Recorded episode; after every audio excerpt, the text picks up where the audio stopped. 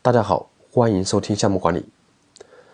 那么上一讲的话讲的是什么是项目，那么这一堂课我们要分享的是什么是项目管理。那么我们还是来看定义，项目管理的定义是将知识、技能、工具与技术应用于项目活动，以达到项目的要求。那么这里的难点是什么叫项目的要求？这是这是一个非常宽泛的一个概念。那么准确的讲的话，项目的要求它包含交付结果和产生的商业价值。那么这里要补充讲一点，因为在项目管理这个领域里，有的老师会讲第三层次，比如说第一个是交付的结果本身，第二是产生的商业价值，第三个叫做相关方满意。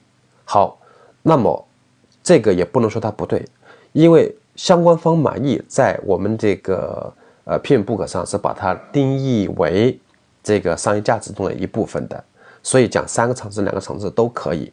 我之前也讲三个层次，现在我要拉回来修正的，就是两个层次，一个是交付结果的本身，第二的话就是产生的商业价值。交付结果本身大家好理解，比如说我们开发一个手机、开发一个汽车，完了建设一个桥梁等等，这都是结果本身。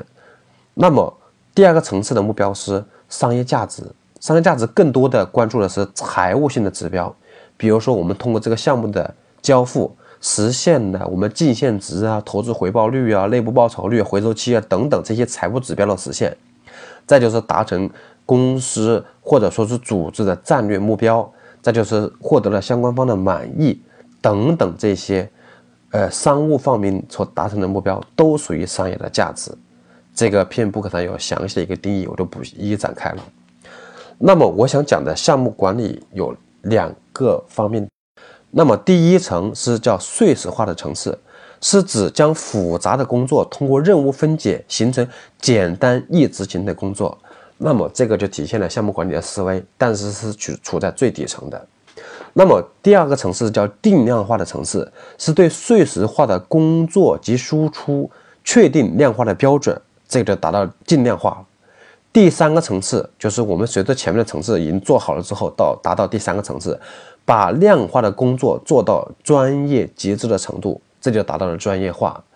最高的一个层次就是标准化，就是把项目管理的工作形成可复制、可推广的标准。这是从一个项目管理的专业深度，我们去区分它的四个层次。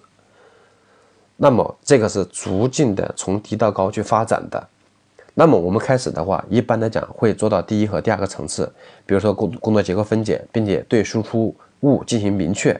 很多汽车行业的话，比如说做到第二个层次，就是我的输出物能够量化，并且进行检查和验收。好，那么我们从这个项目管理的发展的角度，我们看有分为四个阶段。第一个是初始阶段。从整个项目管理的领域来看，初始阶段是什么一个特点呢？就是他指令负责人，或者说叫项目经理、叫负责人，这个没有严格的定义。他会制定目标式的一个计划。什么叫目标式性的计划呢？就是我们看的是一个计划，实际上它是一个目标。比如说，呃，一个项目里定了几个大的节点，比如这个节点要完成什么内容，这个节点要完成另外一个什么内容，这种叫目标式的计划。通常它会采用什么的模式呢？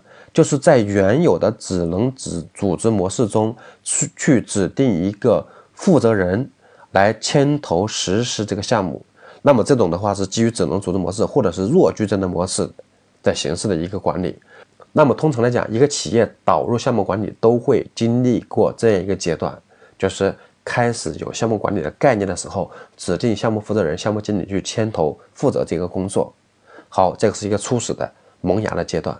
那么随着这个发展之后，它会进入一个发展阶段。发展阶段的话，就会有专职或者是兼职的项目经理。这里特别说明一下啊，所谓的专职也不是百分之百的工作精力全部在项目上。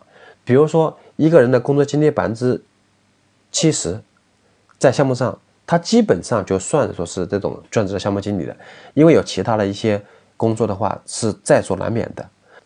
那么发展阶段的项目管理的话，重点会关注 QCD，就是进度、质量、成本，啊，Q 是质量，C 是成本，D 是交付期。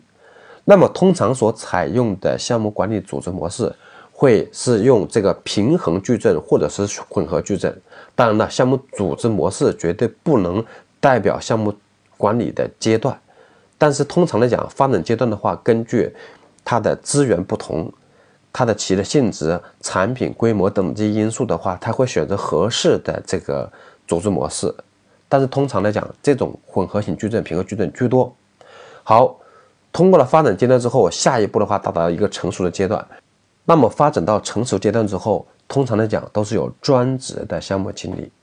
那么项目管理的要素从原来的进度、质量、成本的话，拓展到整个的六个要素，包括范围、效益，还有这个风险的管理。那么通常来讲，项目管理的成熟阶段会采用强矩阵的模式，比如说汽车行业，通常的会用强矩阵的模式。那么汽车行业是不太适合用这种就是项目制的模式的，就是纯项目制的模式。